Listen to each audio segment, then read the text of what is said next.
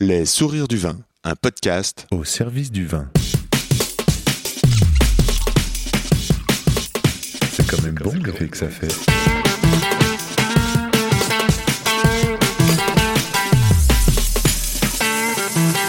Attends, reviens, j'enregistre.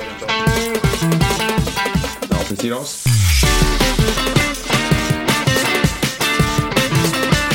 Jolie bouteille, sacrée bouteille. Hello, c'est Diolo au micro. Savoureux, dynamique, pétillant et salivant, voici une super nana qui fait avancer l'actualité du vin. Je le glisse comme ça, mais Pauline, elle cherche son stagiaire vinif et c'est à ne pas louper, mon avis. Pauline Lair, c'est de la sensibilité à l'état pur. Ça vibre fort et longtemps.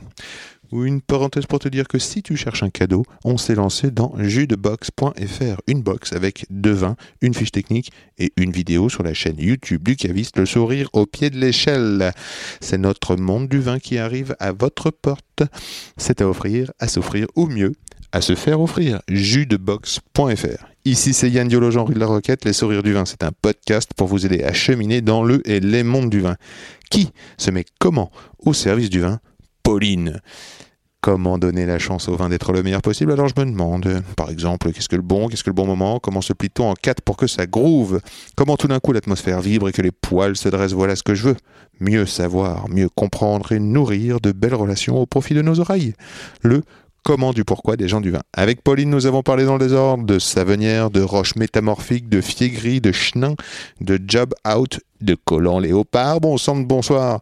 Une conversation à boire avec les oreilles. Et n'oublie pas, où que tu sois, en bas de chez toi, il y a forcément un caviste, un restaurateur, un vigneron, un sommelier, bref, un passionné qui saura t'entendre et se régaler d'échanger sur le élément du vin. Pour me suivre et communiquer, je réponds sur Insta at Yann Diolo, y a 2 n d i o l o ou par email yandiolo at gmail.com. And let's talk with Pauline. Bonjour Pauline et bienvenue dans le podcast. Merci Yann. De. La Loire, tout feu tout flamme, Pauline Lair m'apparaît comme une de ces, un de ces nouveaux souffles dans la Loire. Une jeune entrepreneuse douée de compétences pointues en matière de vin, tant pour sa culture, c'est-à-dire sa consommation, que pour le faire, ce fameux vin. On dirait qu'elle a la compétence. hein. J'ai hâte de parcourir ces 1006 km avec toi pendant cette heure. Avant ce voyage, euh, Pauline, pourrais-tu nous faire une carte de visite orale de... Voilà, une carte de visite Très bien, une carte de visite. Qui suis-je? Euh, Je suis angevine, pour commencer. Ça, c'est bon, ça. Ouais. Et T'es de là-bas. je suis de là-bas, je suis du cru. J'ai grandi dans le Léon, pour être précise. Mhm. Et euh, mes premiers souvenirs de vin, c'est des liquoreux du Léon, D'accord, euh, des, des Bordeaux que mon père servait à table. d'accord, Et c'est à cause de ça, ou grâce à lui, que je suis tombée dans le vin, en fait, d'accord. euh, par la dégustation du vin. Donc, euh, euh, enfin, famille amateur de vin. Ouais, c'est ça, un père amateur. Et c'est important à savoir parce que c'est ce qui m'a toujours guidée en fait dans le vin. Mhm, C'est euh, c'est la dégustation, c'est le Mhm. vin lui-même mhm. et l'aspect très sensoriel du vin. Hmm. Et c'est ça qui m'a vraiment fascinée quand j'avais une quinzaine d'années, tu vois, l'âge Ouais. de, de goûter du vin avec mon père. Et, et voilà. Donc angevine et entrepreneuse effectivement depuis 2020. Ouais. J'ai créé 1006, donc qui est un, un chai urbain que j'ouvre à Angers bientôt. Alors, il va falloir que tu 2021. nous expliques ce que c'est qu'un chai urbain. Ouais. Parce que, voilà. je, dis, je dis ce matin à un pote Tiens, Pauline, l'air, chai urbain. C'est quoi c'est un chai urbain? Qu'est-ce que c'est qu'un chai urbain? En fait, un chai, c'est là où on vinifie, tout Mhm. simplement. Mhm. Et urbain, puisqu'il est en ville. D'accord. C'est quelque chose que j'ai vu beaucoup à l'étranger. Je me suis expatriée, j'ai vécu euh, notamment en Nouvelle-Zélande. J'ai voyagé pour mon travail dans ma vie professionnelle euh, antérieure à la production du vin. Euh, et j'ai vu ça beaucoup. Ouais, euh, tu vas sur la côte ouest des États-Unis, euh, Portland, tu as des chais urbains partout, là à Londres, en Australie, en Nouvelle-Zélande. Donc voilà. Et quand j'ai créé 1006, euh, je savais que ce, ce serait un négoce artisanal de vin de Loire Ouais. mais je ne savais pas où m'implanter. Euh, c'est assez difficile en Anjou de trouver euh, un, un chai. En fait, y a- il y a- enfin, moi j'ai plein de copains qui se sont installés, qui galéraient à trouver un chai. Et en fait, l'idée est arrivée comme ça. Et je me suis dit, mais voilà, en fait, c'est ça, c'est un chai urbain. Je vivais à Angers et je Ouais. me suis dit, bon, bah, je vais faire ça. Et ça sera beaucoup plus différenciant euh, qu'un négoce classique fourré dans le vignoble et où on on sait pas. Voilà, il y a moins d'attractivité Ah, forcément. c'est vrai qu'on on pense pas forcément à la ville pour monter son négoce. Ouais. Et à la fois, je me suis dit, ça correspond aussi à un mode de vie, pas forcément le mien, mais euh, un mode de vie de ma génération qui est très urbain, qui a quand même envie d'être proche de, euh, des producteurs. Et donc, c'est réintégrer un peu d'artisanat dans, dans les villes, chose qu'on voit plus.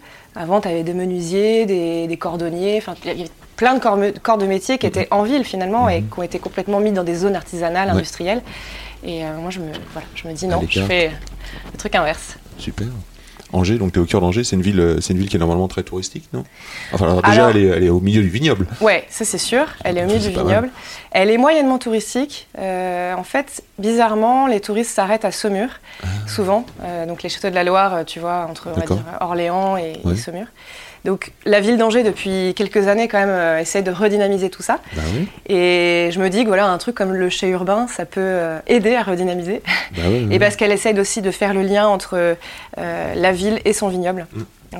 pour vraiment montrer que c'est une ville vigneronne finalement. Mhm.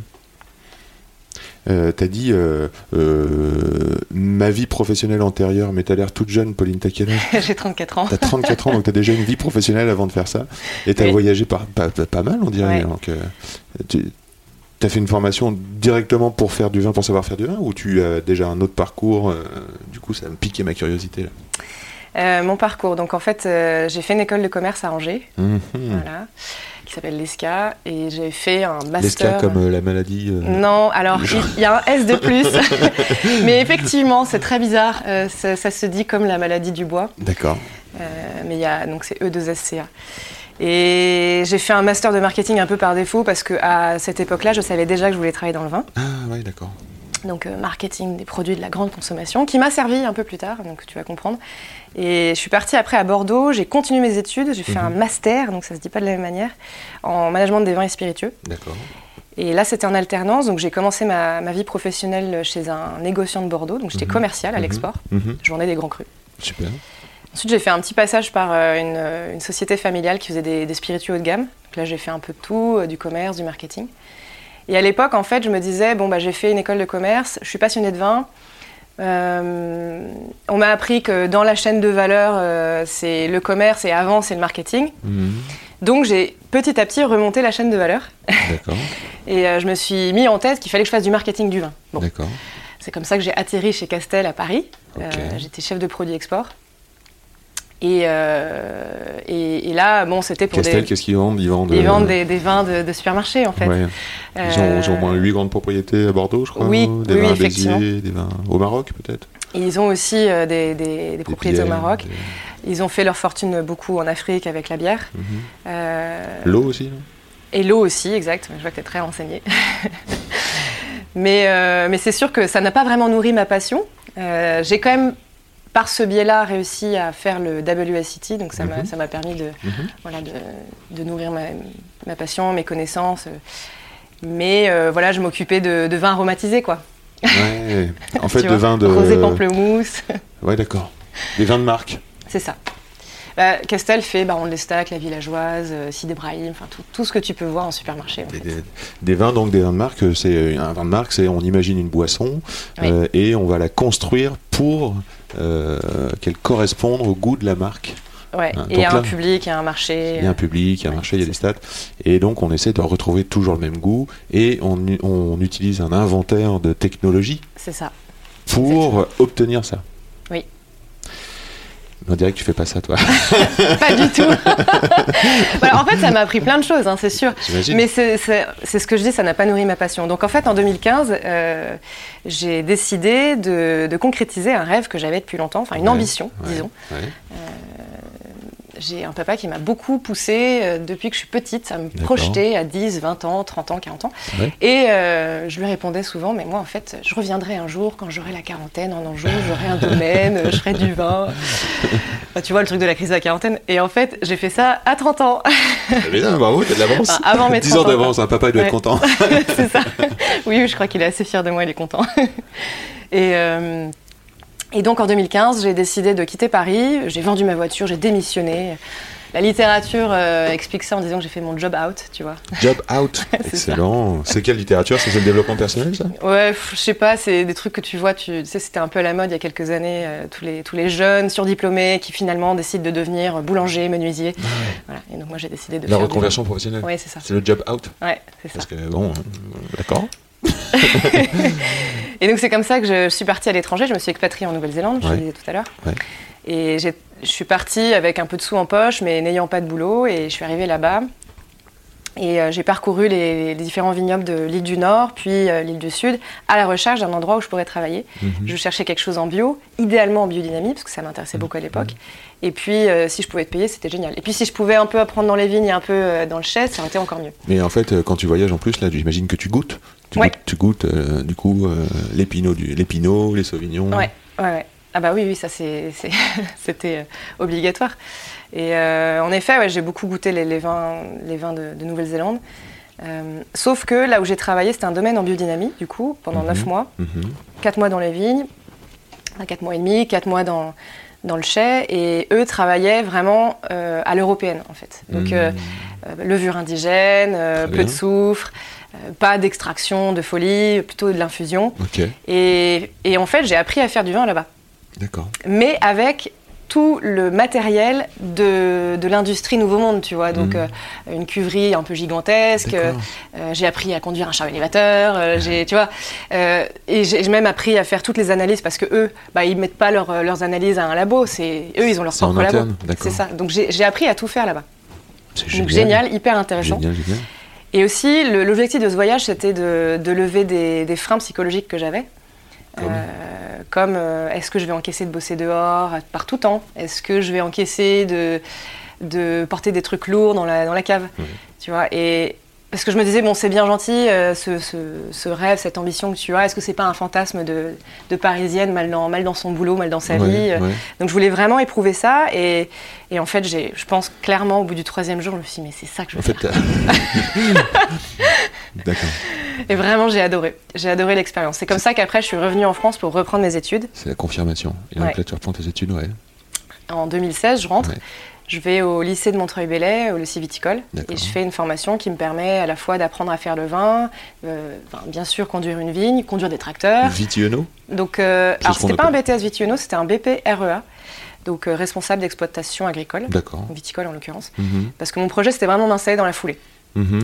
En vigne, le modèle c'était 8 hectares plus un négoce de soutien. Et j'avais déjà pensé au négoce parce que je voulais euh, contrer le problème des aléas climatiques et pouvoir vinifier un volume constant d'année en année. Mhm. Euh, et donc, à la sortie du BPREA, j'ai voulu m'installer. J'ai étudié la reprise de trois domaines, dont un qui allait plus loin que les autres. J'ai fait une offre aux vignerons, on s'est échangé euh, voilà, plusieurs, euh, plusieurs messages. On s'est pas mis d'accord. Euh, et finalement, fin 2017, bon, je me dis, je vais pas trouver mon domaine tout de suite, il faut que je me remette à bosser. Quoi. Et, et donc, c'est comme ça que je suis rentrée au domaine du Closel début 2018, Mhm. donc à Savenière. Un Mhm. joli domaine en biodynamie, très beau terroir. Mhm. Et euh, la propriétaire, Evelyne de Pontbriand, m'a m'a fait confiance. Elle m'a confié en fait la, la direction du domaine, la direction technique, euh, enfin direction d'exploitation quoi. Donc ça, je l'ai fait jusqu'en fin 2019. Donc ça, c'est une rencontre. C'est une rencontre qui te permet de faire ton métier. C'est ça. Euh, alors Donc- sachant quand même que pendant le BPREA, j'avais fait des stages de, bah, de, de- de toute l'année, tu vois, où, où j'ai travaillé chez Hiller, D'accord. au Puy Notre-Dame. Mélaric. Et alors ce qui est drôle, c'est que Mélanie, sa femme, euh, qui a créé le domaine avec lui, elle donnait les cours d'onologie au BPREA. Donc en fait, la boucle était bouclée. quoi. J'avais mes deux formateurs. euh, et euh, j'ai énormément appris à leur contact. Génial. Ouais. faut voir que Saumur Puy Notre-Dame, c'est c'est peut-être moins connu que Savenière comme nom de terroir, mais c'est une appellation qui est hyper dynamique. Ouais. Il y a plein de jeunes vignerons. Ouais. Euh, c'est- ça se bouge. On est à 20 km au sud de Saumur, c'est ça à peu près? Oui, c'est ça. Et euh, bon, ça mérite. euh, bon, domaine Mélaric, ça mérite d'être goûté. Ah, carrément. Et surtout que Émeric, c'est quelqu'un qui déjà est très pédagogue et il sait vraiment transmettre. Et c'est lui notamment qui, qui pousse les jeunes à venir s'installer au Puy Notre-Dame. C'est, c'est- non mais vraiment, c'est pas une blague. Génial. Génial, génial. On vient de goûter encore des, des- des- des jeunes vignerons qui viennent de s'installer là. On adore. On adore. On, on suit. Ouais. Donc, tu es là, tu travailles à Savenière. C'est ça. Et, euh, et en fait, je prends conscience de deux choses pendant cette expérience. Euh, moi, j'arrive en, de- en- en 2018.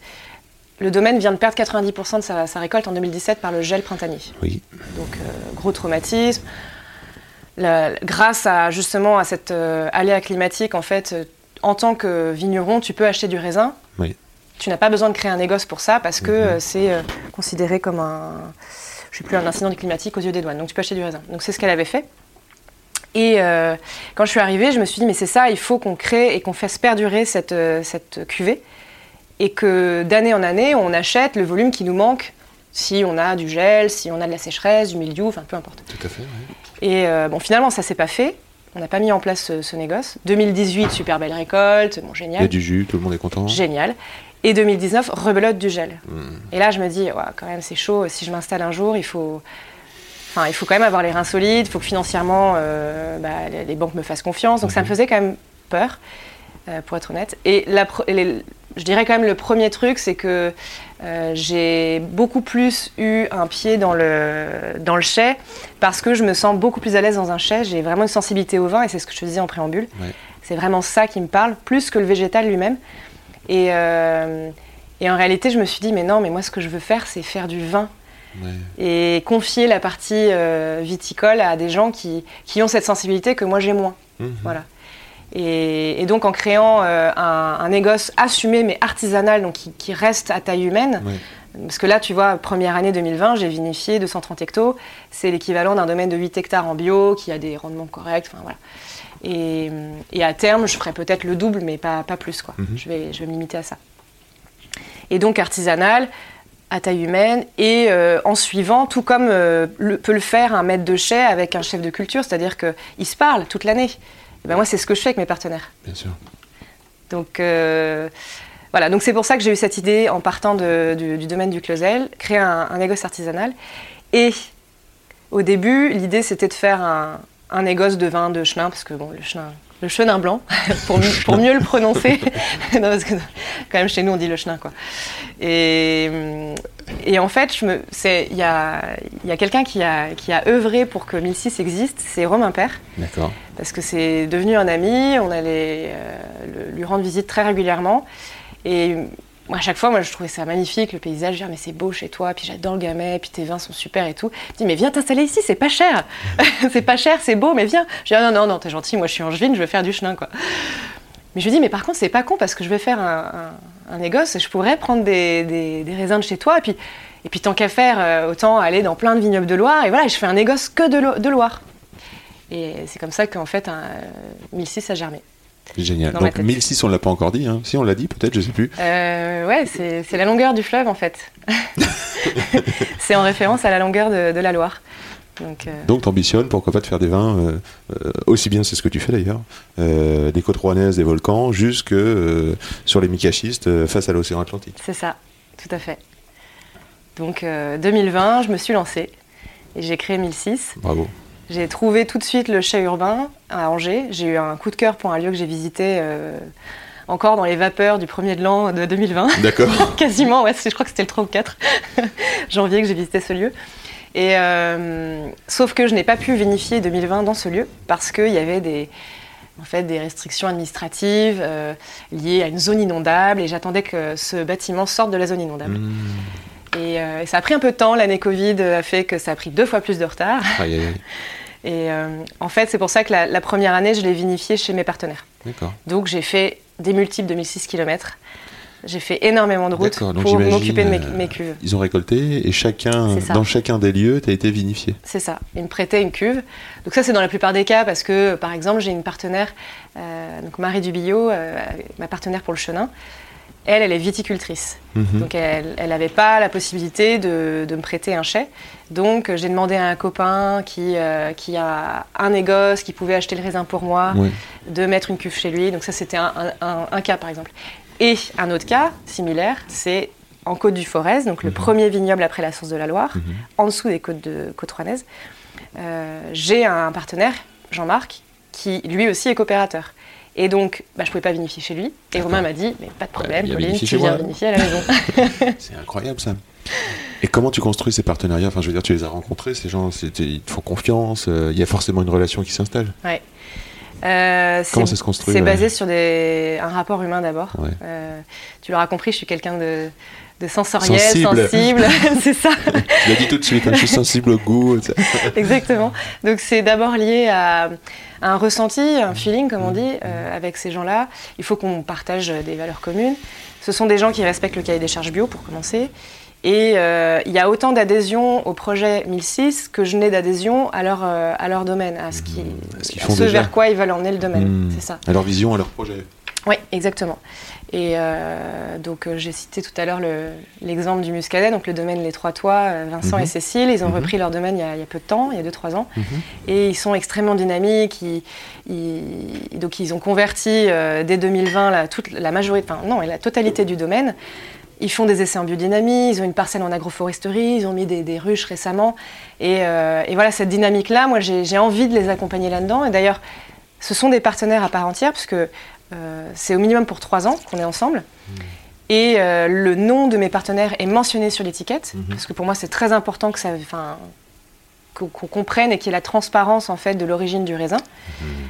Et donc euh, voilà, les, les critères de choix en fait c'est humain d'abord, et et ensuite il faut bien sûr que euh, les parcelles me parlent.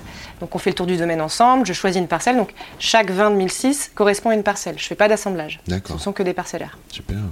Pour vraiment donner le goût d'un lieu et revendiquer des terroirs. Parce que derrière 1006, tu l'auras compris, euh, c'est. Je veux faire de la pédagogie, je veux revendiquer des terroirs et des cépages emblématiques de la Loire. Carrément. Et du coup, comment, tu traduis tes exigences avec tes partenaires? Comment tu leur dis, euh, tiens, je, veux, j'aimerais, je, vois mon vin comme ça euh, que- Qu'est-ce que, par exemple, si, on parle du, du muscadet, du melon de Bourgogne, comment euh, tu exprimerais ta vision? Qu'est-ce que c'est que le- qu'un muscadet juste pour toi? Ah Tu vois, c'est un peu compliqué de se dire, Ouais, euh, c'est hyper euh, compliqué. En fait, quand je les rencontre, je leur dis voilà, je veux faire tel type de vin. mhm, Donc, en l'occurrence, je voulais faire un, un melon de Bourgogne, mais de printemps. Donc, qui garde la fraîcheur du fruit, quelque Ouais. chose de vraiment de, de sapide, qui donne envie de, de marier avec des huîtres. Je voulais pas forcément faire un élevage long. Et euh, bah, justement, avec Vincent, on a fait le tour du, du domaine et il m'a montré aussi une parcelle de cru et il m'a dit c'est vraiment une très belle parcelle. Je dis oui, en effet, c'est une très belle parcelle, mais ce serait presque du gâchis parce que je vais pas faire un long, un long élevage. Donc, un jour, si je fais un melon d'élevage, ouais, ok, on pourra chercher dans, dans ce cru-là. Mais non. Et après, euh, mes exigences, bah, c'est un échange, hein, tu vois. c'est- Bien sûr. Je leur dis euh, euh, aussi, je croise les expériences que j'ai de tous mes partenaires qui sont tout au long de la Loire. Ma petite expérience euh, depuis 2015 Oui. en biodie, euh, sur les travaux des sols, etc. Et Mm. puis, en fonction de ça, tu vois, si la taille est trop longue ou si euh, le travail du sol. enfin, Mais c'est un, échange, je n'impose Ce rien. sont des vois. discussions qui sont longues en fait. Oui, oui. Ce sont des partenariats que tu imagines, euh, j'imagine, enfin j'en sais rien, à 10, 20 ans, je, je sais pas. Alors, c'est trois ans minimum, C'est 3 ans minimum. c'est ça. On s'engage sur Et 3 puis, ans. plus si affinité, évidemment. Ouais. Si ça fonctionne. Si... Ouais, Mais, Ouais. mais par exemple, euh, tu vas voir Vincent et et vous dégustez beaucoup ensemble ou... ouais, ouais, ouais, carrément. Tiens, ah oui, ça je trouve ça comme ça. Moi je l'aimerais le faire comme ça. Enfin, Alors, euh, bah, exactement. En fait, on a fait un tour de sa cave, on a tout goûté et puis on le fait régulièrement. Et, euh, et c'est comme ça aussi que j'ai choisi cette parcelle. Parce qu'il m'a fait goûter. bah, il, il se trouve qu'il y avait, bon, c'était un assemblage de deux parcelles, mais euh, en goûtant ces culs, je me dis, mais ça, ça me plaît. Alors, j'avais, on avait fait le tour du, du domaine, j'avais des intuitions, Ouais. mais bon, les intuitions sont nourries d'observation et bien sûr, d'expérience. bien sûr. Euh, et puis cette intuition, elle s'est révélée bonne parce que quand j'ai goûté dans ces culs, je me dis mais c'est ça qui me plaît, c'est ce, cette trame là, tu vois, un peu, un peu vive, un peu, bah, voilà, florale. En tout cas sur le nez, c'est, assez floral, c'est aérien. un peu. Je trouve ça euh, super. On, on a bien le melon, on a bien une sorte. De... Ça peut faire une vague. hein. Le- la cuvée s'appelle euh, melon marine. Oui. Hein on a une sorte de, de- de creux comme ça qui nous laisse bien remonter ensuite la, la- la vague et ça finit euh, aérien, salin en même temps. Donc on a, Oui. euh, on a tout ce qu'il faut et on sent qu'il y a peu de bâtonnage. Euh, Oui. C'est-à-dire qu'il n'y a, pas de- il y a pas un gras trop puissant, trop C'est fort. ça. Ouais, j'ai pas voulu alourdir, j'ai voulu vraiment garder la fraîcheur et la pureté du fruit. Donc j'ai bâtonné une fois dans l'hiver. Point. Le printemps. C'est super. Je vais passer un morceau de musique. Pauline, elle a choisi plein de musique. On sent qu'elle est amoureuse de la, de la musique. Oui. Et je vais commencer par. euh, par euh, ça se dit Shoki Shoki? Ah, je sais pas, moi je dis souki souki.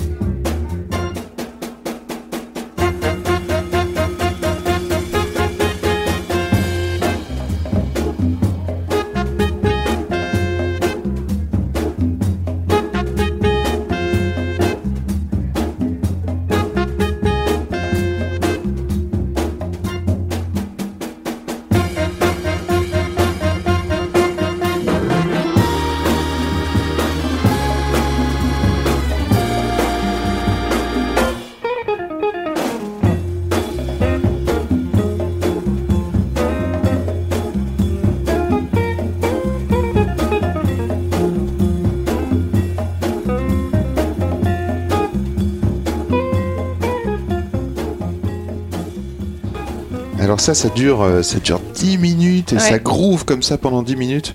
Mais vu que Pauline elle a choisi trois morceaux, je vais quand même lui faire l'honneur de passer Ah, ces trois sympa. morceaux.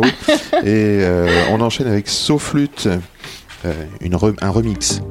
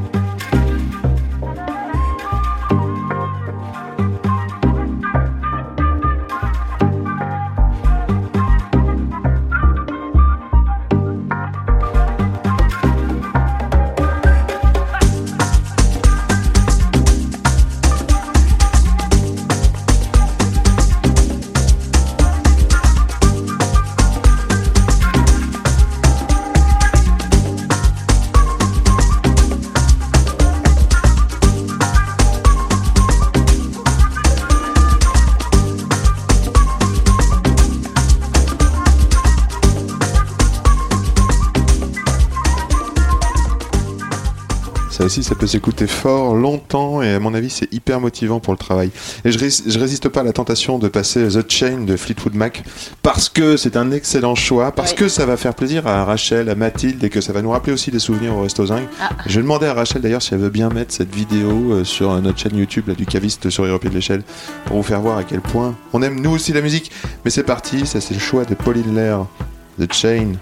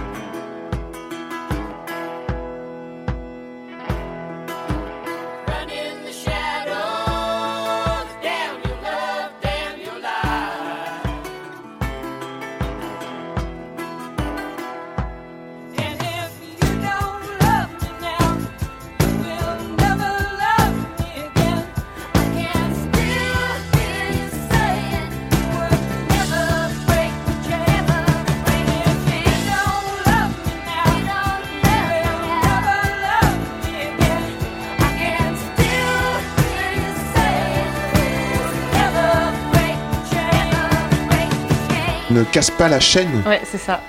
Toi Never qui break parlais the de chaîne. chain. C'est toi qui parlais de chaîne tout à l'heure. hein Euh, Ah oui, la chaîne de valeur, en effet. Exact. C'est ça. Et donc, je suis remontée dans la chaîne de valeur jusqu'à la production.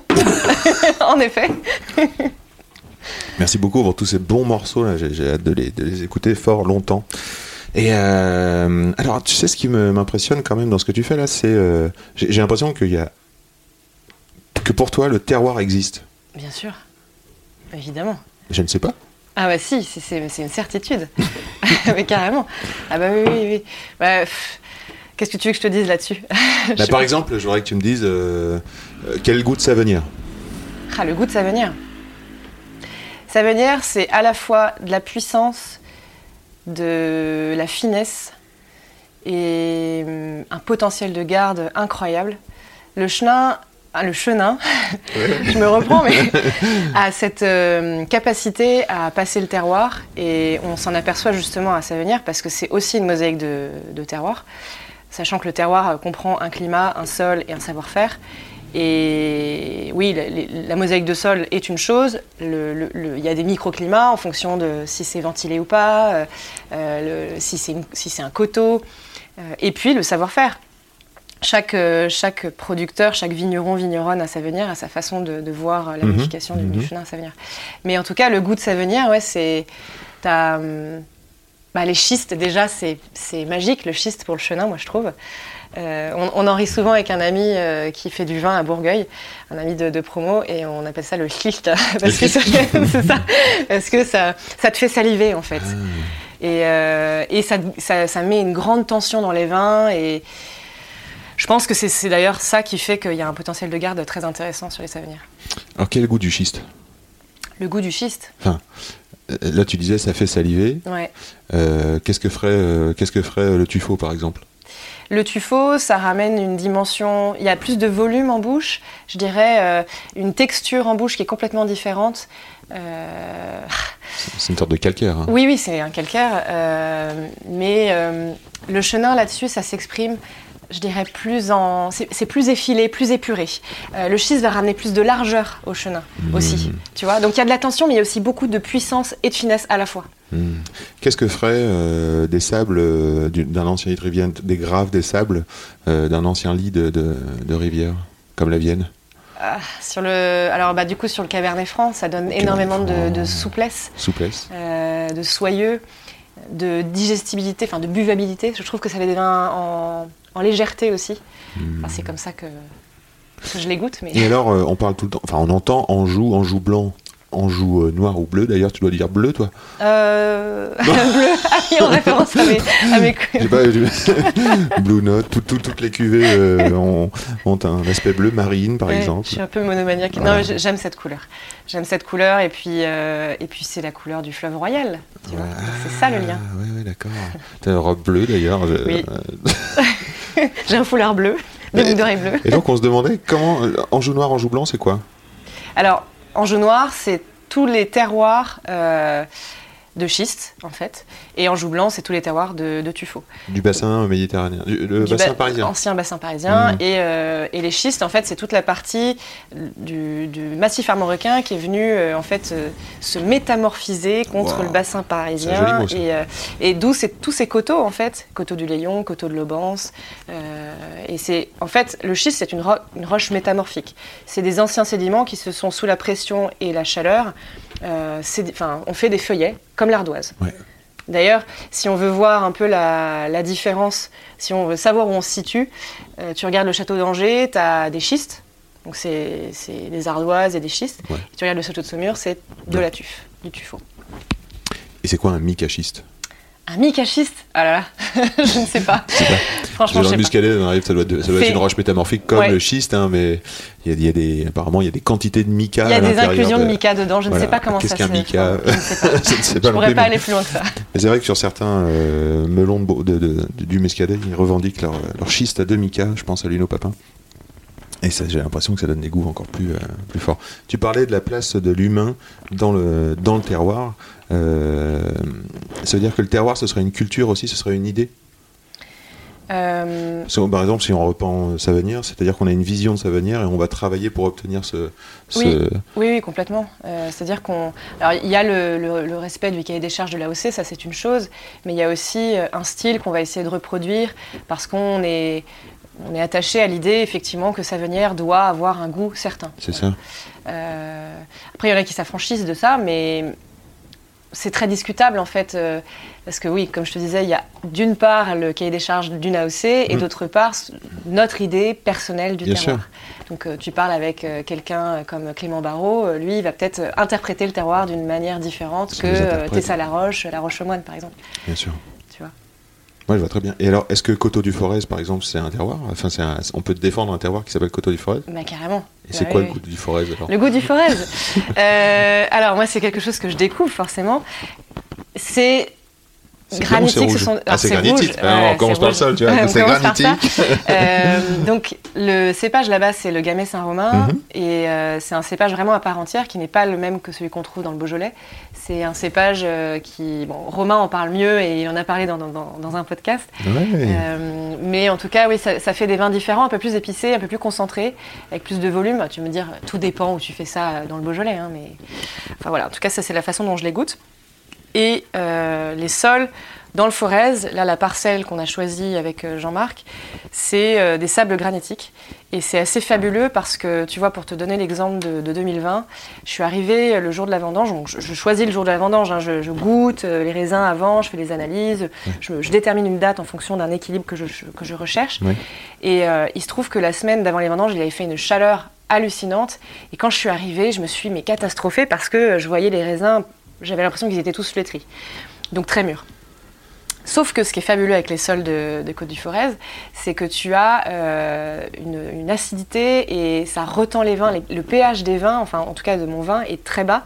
Et donc, certes, c'est mûr, mais il y a une, euh, une fraîcheur dans le, dans le vin qui fait que c'est un très bel équilibre. Génial. Donc je dis ça, il n'est pas encore mis en bouteille, il est mis en bouteille mi-mai. Mais déjà, ce que j'ai goûté Ouais, il y a quelques envie, semaines hein. quand j'y suis allée, ça m'a vraiment plu. Quoi. Ça donne envie. Et alors toi, tu vinifies, euh, je crois que sur ton site, tu as, un très joli site, ça démarre très bien. hein. Euh, le, hum, tu parles de vin vivant, euh, de vinification sans intrants. Ouais. Est-ce que tu peux nous en dire plus sur ce que c'est que vinifier? Quels sont les intrants et pourquoi t'en mets pas ou pourquoi t'en mets? Alors, euh, les intrants, c'est... il faut savoir qu'il y a toute une batterie de produits œnologiques qu'on peut utiliser quand on fait du vin, à commencer par des levures. Mhm. On peut être dans le contrôle et, et vouloir euh, euh, que les fermentations ne durent que deux semaines, et puis après ensemencer en bactéries lactiques pour faire la malo, etc., etc. Mettre du soufre à plein de moments. Euh, et en fait, euh, j'ai une vision esthétique et gastronomique du vin. C'est-à-dire Mhm. que je... moi, je suis pas une buveuse d'étiquette. Comme Mhm. tu l'as compris, je suis dans le sensoriel. Donc, ce que j'aime, c'est que le vin me donne de l'émotion, que je Mhm. voyage. Et, euh, et, et pour ça, bah, à force de goûter, je me suis aperçue que les vins que j'aimais et qui me donnaient de l'émotion, c'était quand même les vins qui étaient sans intrants. Quoi. Et, et ce goût, je pense qu'en matraquant de, de, de- de produits bah, ce goût-là, il est complètement euh, euh, bah, limité. Il est, il est, enfin, tu vois, tu, tu peux serrer et, et réduire le bouquet aromatique. La bouche n'aura pas les mêmes textures. Euh, À propos de bouquet, est-ce que le bouquet se construit? Est-ce qu'on peut construire un bouquet aromatique? Oui, alors. En vinification, oui et non. C'est-à-dire que euh, ça dépend de la température à laquelle tu vas faire euh, vinifier ton vin. Euh, tu vas pouvoir conserver certains arômes plus frais que d'autres. La date de vendange est hyper importante de toute façon pour le bouquet, ça c'est sûr. Et puis c'est sûr que les, les levures indigènes, donc qui sont naturel- naturellement présentes sur la peau du raisin, elles ramènent une complexité dans le vivant. Parce que c'est une lutte euh, dans ce qui se passe dans la vinification, c'est même une fièvre, parce que lors de la, de la fermentation, ça, ça monte en, en température. ouais. Et donc, il faut imaginer une lutte entre plein de souches de bactéries et, de, et de levures surtout.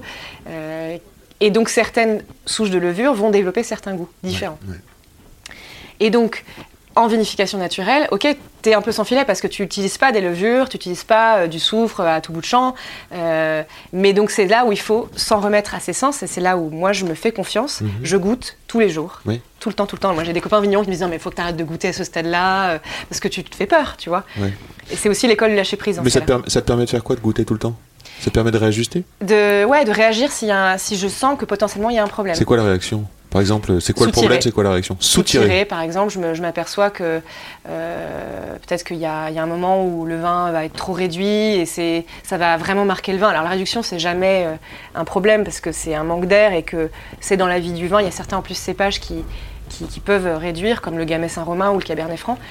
Mais euh, tu te dis, bon, bah, dans ce cas-là, là, je pense que vraiment la réduction est trop forte, elle, va, elle risque de marquer le vin, donc je vais soutirer le vin, je vais lui donner de l'air. Et vu que tu es sans souffle, t'as pas peur de, de l'air? Bah, encore une fois, tout dépend de, l'état du vin Ouais. et de ce que je ressens. Ouais, ouais. Si je sens que le vin manque d'air, bah, c'est pas grave, je vais lui mettre de l'air. Et donc, euh, on peut aussi sentir que le vin a trop d'air?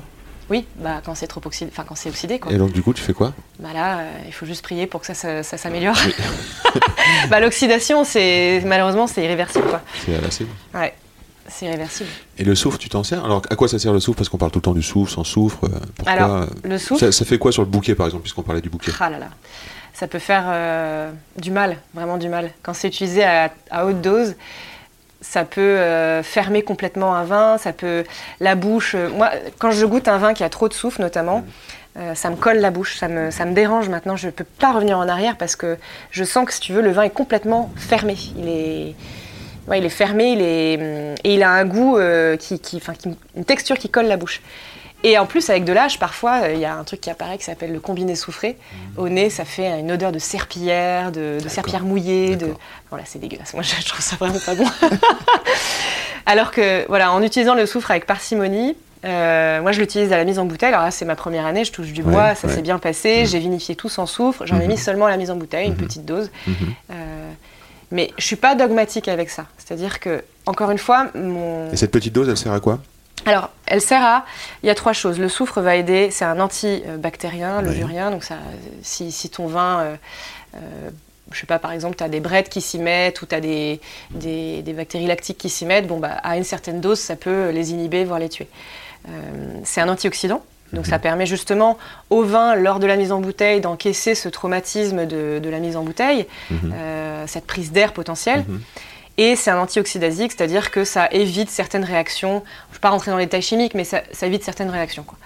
Euh, donc, On entend beaucoup de vignerons euh, qui étaient très nature-nature euh, rev- revenir sur cette position du soufre en disant bah, maintenant j'en mets un peu à la mise, maintenant j'en mets un peu à la mise, je fais plus du 0-0 soufre, Mm. sans soufre. bah, moi, je suis. Bon, bah, je, je suis nouvelle. Hein. Ouais. Disons que je- j'ai beaucoup appris en goûtant, en fait. Ouais. En goûtant, en discutant avec euh, mes copains vignerons, mes copines Ouais. vigneronnes. Et encore une fois, moi, je suis pas dogmatique. Donc, je me dis, j'ai envie de faire un vin gastronomique, qu'on a envie de boire, qu'on a envie de partager, qu'on a envie de, de- de mettre à table. Et s'il faut que je mette un petit peu de soufre avant la mise, bah, je le fais. Et c'est pas grave, tu vois. Mais euh, il faut pas que ça vienne serrer ma- la bouche, il faut pas que le, le nez soit fermé à cause de ça. Et sûr. donc c'est pour ça que la, la petite dose, c'est euh, voilà, presque l'homéopathie. Est-ce que tu comptes faire des vins sucrés? Euh, pff, Ouais. Je sais pas, on verra. Ça va dépendre vraiment de, de mes partenariats. Alors, j'ai plein d'autres projets que des vins liquoreux ou des ouais. vins sucrés. Euh, Il y a 25 cépages dans la Loire. Waouh. J'en travaille 6 aujourd'hui. Donc, j'ai fait D'accord. 7 vins en 2020. D'accord. Deux chenins, j'ai pas pu m'empêcher.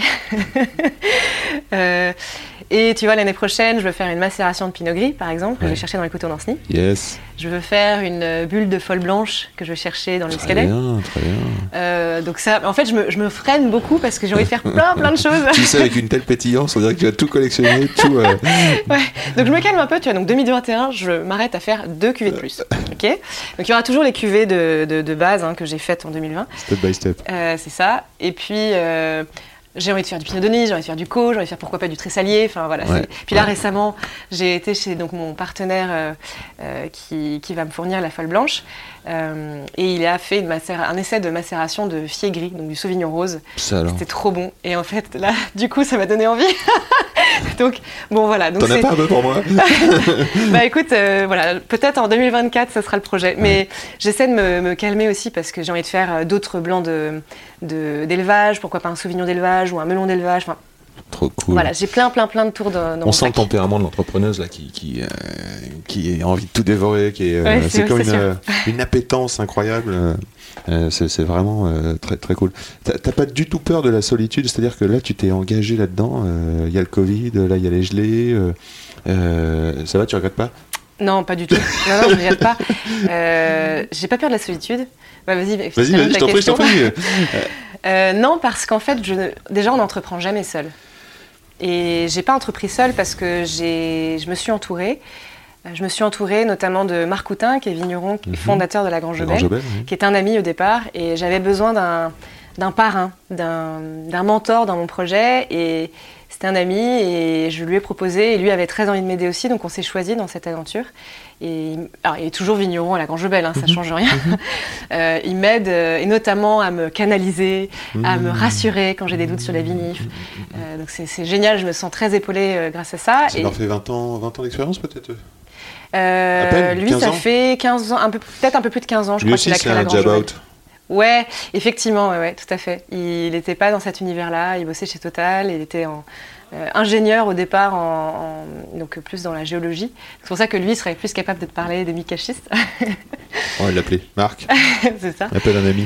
Et, et en plus, il, a, euh, il est œnologue de formation, donc il a son diplôme d'œnologie. Hmm. Et donc ça, c'est c'est un soutien euh, non négligeable. Ah oui, oui, de, de compréhension. Et de... Oui, bien sûr. ouais. Donc là, tu n'étais pas seul, tu t'as su t'entourer. Quoi. Oui, alors il n'y a pas que Marc, il y a aussi des, des chefs d'entreprise, euh, donc euh, plus pour la partie bâtiment, mais qui sont dans, dans l'aventure en tout cas euh, de manière globale. Des chefs d'entreprise angevins et parisiens. Et là, c'est pareil, euh, c'est des gens avec qui. Je, je- je- alors, justement, je les voulais pas du vin pour me sortir un peu la tête du guidon. Et quand j'avais des conseils à demander, ou voilà, c'est du mentoring aussi, c'est du parrainage. C'est ça Euh, bon. Est-ce que toutes ces personnes sont associées dans ton affaire? Oui, ils sont associés, minoritaires. Moi, c'est la dictature. hein. C'est-à-dire que, de toute façon, je garde Ouais. la majorité partout. Euh, mais oui, ils sont associés. Et puis, Est-ce que c'est si important Voilà, alors c'est là on peut se rendre compte. Moi, je me rends compte là que c'est très important de bien s'associer. ouais. ouais.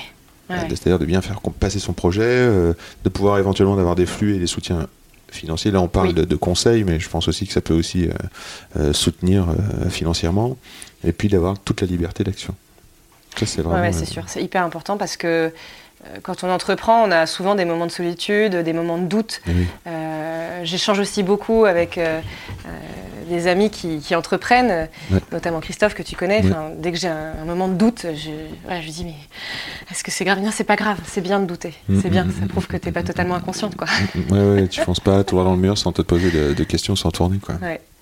Est-ce que tu te poses des questions, questions euh, parce qu'on a, on vit des, on fait des métiers dangereux quand même, on a tout le temps la possibilité de goûter, de boire. Euh, santé, hygiène, tu, tu fais gaffe à ça ou pas?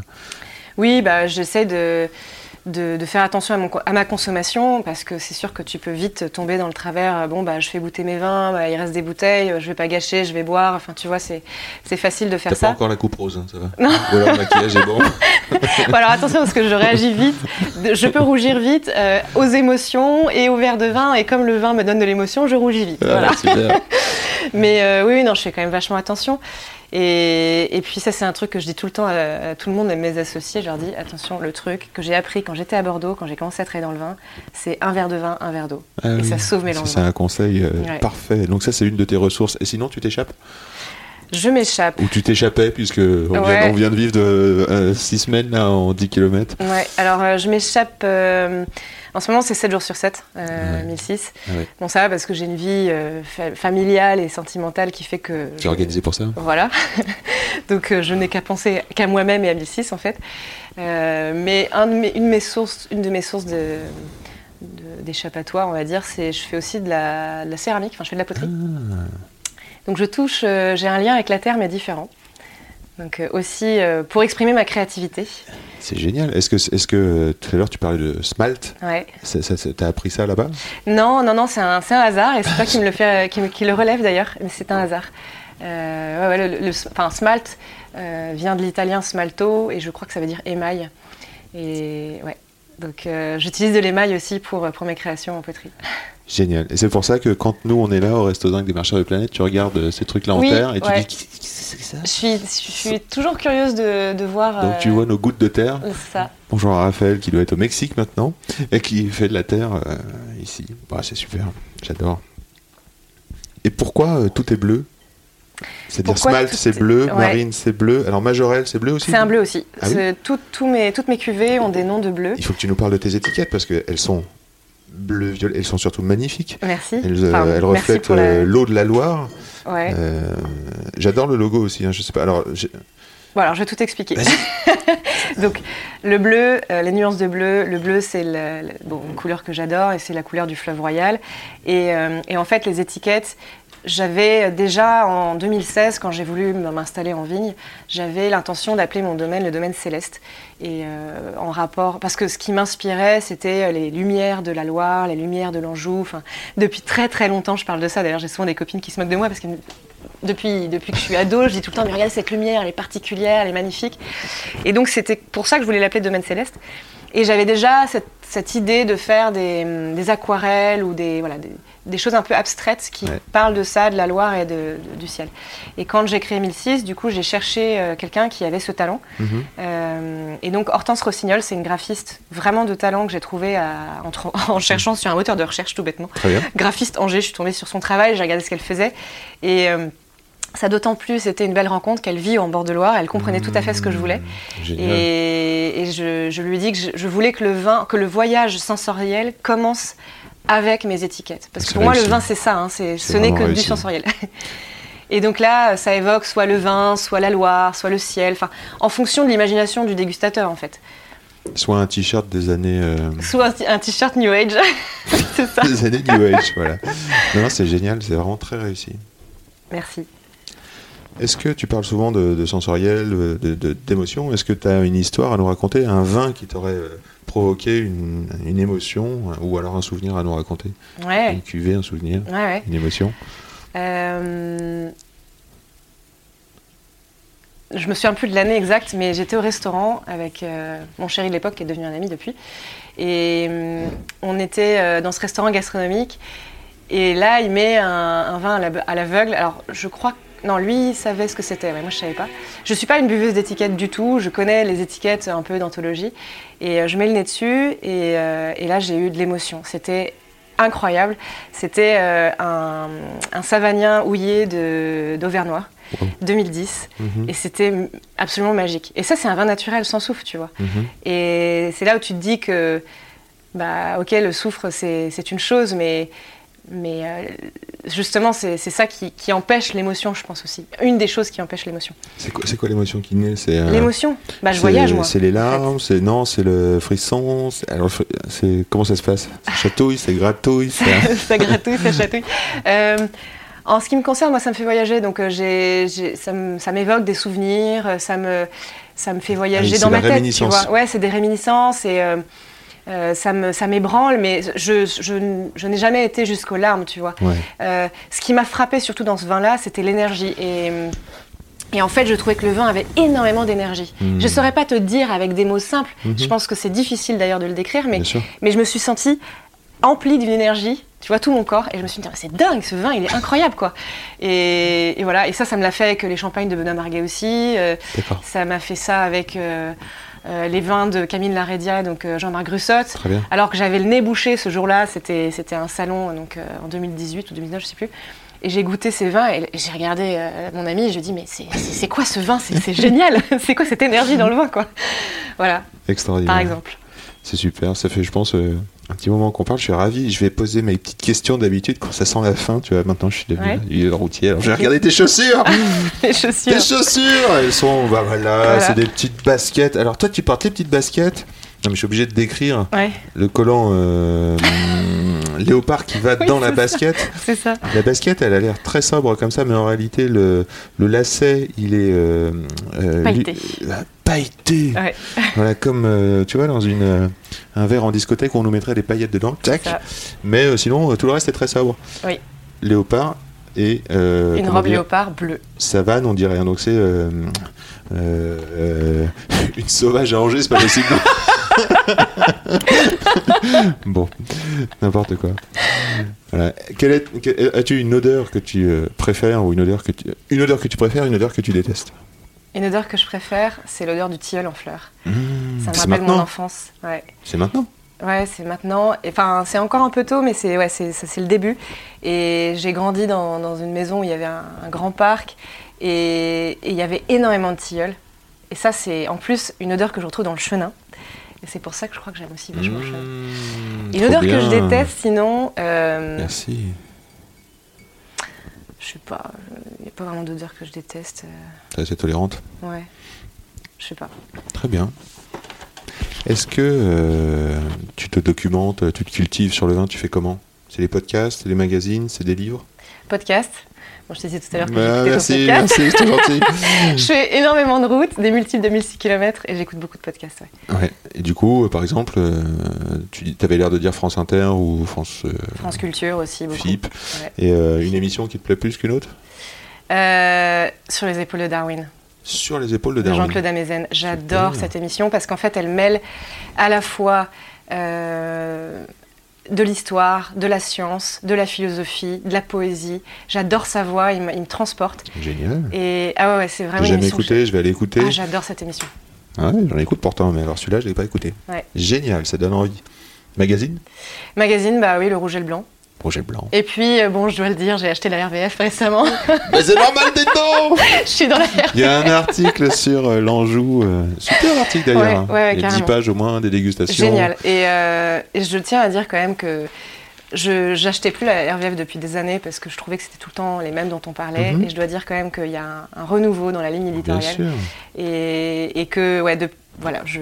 On peut, que je sentir, euh, je sais pas moi, le travail d'Alexis Goujard, de fait, Pascaline Pelletier. De- Ouais, On sent qu'il y a beaucoup de. Enfin, il y a une sorte de jeunesse qui s'intéresse quand même à la. Loire. Ouais. Ça fait plaisir. carrément. Ouais, ouais. Et, je suis vraiment honorée et je me sens hyper chanceuse d'avoir été mentionnée parce que j'ai même pas sorti mon vin. En plus, c'est là, c'était encore en barrique et il a été noté dans la, dans la RVF. Mhm. Donc, euh, ouais, je suis. Non, mais ce qu'il faut voir que, suis que ravie, tu quoi. proposes quelque chose de, de- de tout à fait. euh, Est-ce que c'est un vieux métier ce que tu fais? Le négoce? Ouais, c'est oui, c'est un vieux métier, mais je pense que c'était plus du négoce de- d'élevage. Enfin, en Bourgogne, tu vois, il y a une grosse culture de, de négociants. Mhm. Euh, moi, c'est un négoce de production, donc je, me- je- mon travail commence à partir du raisin, à partir de la vendange, en fait. Mhm. Il, il travaille en réalité de manière indirecte avant, bien sûr, mais, mais euh, je pense que c'est un vieux métier, le négoce, ouais. Après, je le, c'est pas que je le, je le réinvente pas parce que c'est- ce serait un peu pompeux et prétentieux de dire ça, mais je lui donne un autre, euh, un autre éclairage, quoi. Mhm. Puis j'essaie de faire comprendre aux gens ce que c'est vraiment que le négoce, parce qu'ils ont souvent une vision euh, un peu industrielle du Ouais, négoce. Tout à fait, tout à fait. vois. ouais, ouais. Non mais bravo, rien que pour ça, tu mérites d'être dans la, dans la c'est sympa, merci. Est-ce que quel pouvoir magique du vin? Donner des émotions. Est-ce qu'il y aurait un message d'espoir ou une idée reçue contre laquelle euh, tu voudrais lutter ou délivrer un, un message d'espoir? Oui, euh, une idée contre laquelle je lutte régulièrement. J'ai donné des cours de dégustation pendant un an et là je vais continuer mais pour 1006 parce que Mhm. je facturerai une société.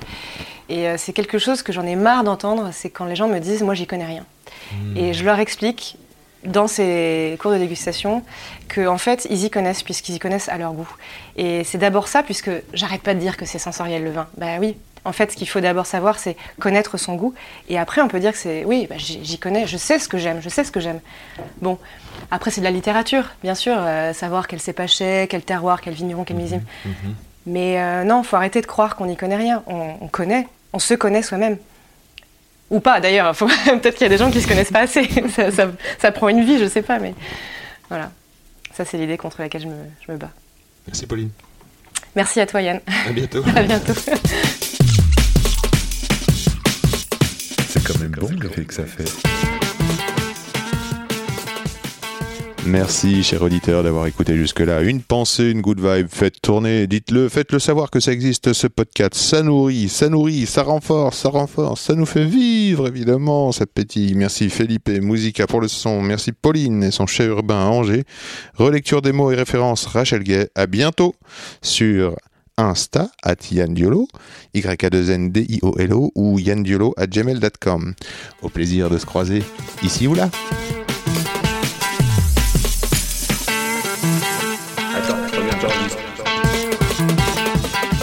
Silence.